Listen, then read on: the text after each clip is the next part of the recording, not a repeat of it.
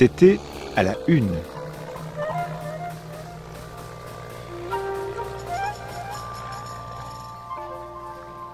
Le Petit Journal, mardi 7 novembre 1871. Une visite à Courbet. Un artiste de Dijon, qui est un des amis du maître d'Ornans, a obtenu lundi la faveur de le visiter.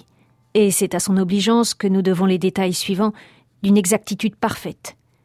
Depuis trois jours seulement, Courbet est en possession de ses pinceaux, de sa palette et de ses couleurs. Il avait demandé au général Valentin l'autorisation de faire une vue de Paris, à vol d'oiseau, des combles de Sainte-Pélagie. J'aurais peint cela, disait-il à son ami, dans le genre de mes marines, avec un ciel d'une profondeur immense. Paris, avec ses monuments, ses maisons, ses dômes, simulant les vagues tumultueuses de l'océan. Malheureusement, l'autorisation m'a été refusée, sous prétexte que je n'étais pas ici pour m'amuser. Et il ajoutait Le local que j'occupe est trop peu spacieux pour me permettre de travailler de souvenirs, moi qui ne suis qu'un copiste plus ou moins exact de la nature, quand elle veut bien se montrer à moi sous ses aspects différents.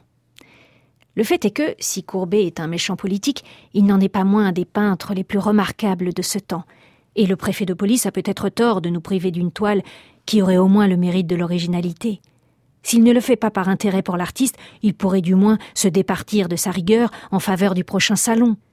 Puis, comme le peintre n'a garde d'oublier ses idées artistiques, je ne puis cependant pas, continua-t-il, faire une étude quelconque représentant le sacrifice d'Abraham ou le songe de Jacob, puisque je ne les ai jamais vus. La prison à Beaufaire, Courbet est toujours dans les plus mauvais termes avec l'idéal. En revanche, dit-il, et comme compensation, on m'a proposé de me livrer à la confection des chaussons de lisière. Cela est bien aussi du réalisme, mais malgré la confiance que l'on prétend que j'ai dans mon talent, j'ai cru devoir décliner cette proposition militaire. Du régime matériel de la prison, Courbet ne se trouve pas mal. Il a le bon sens de ne pas se plaindre. Je n'ai rien à dire, fit-il en terminant. Je n'en suis pas affecté puisque je commence à reprendre mon embonpoint.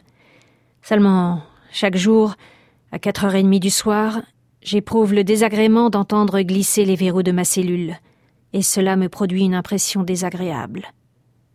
Parbleu. Mais aussi qu'allait-il donc faire dans cette galère de la commune?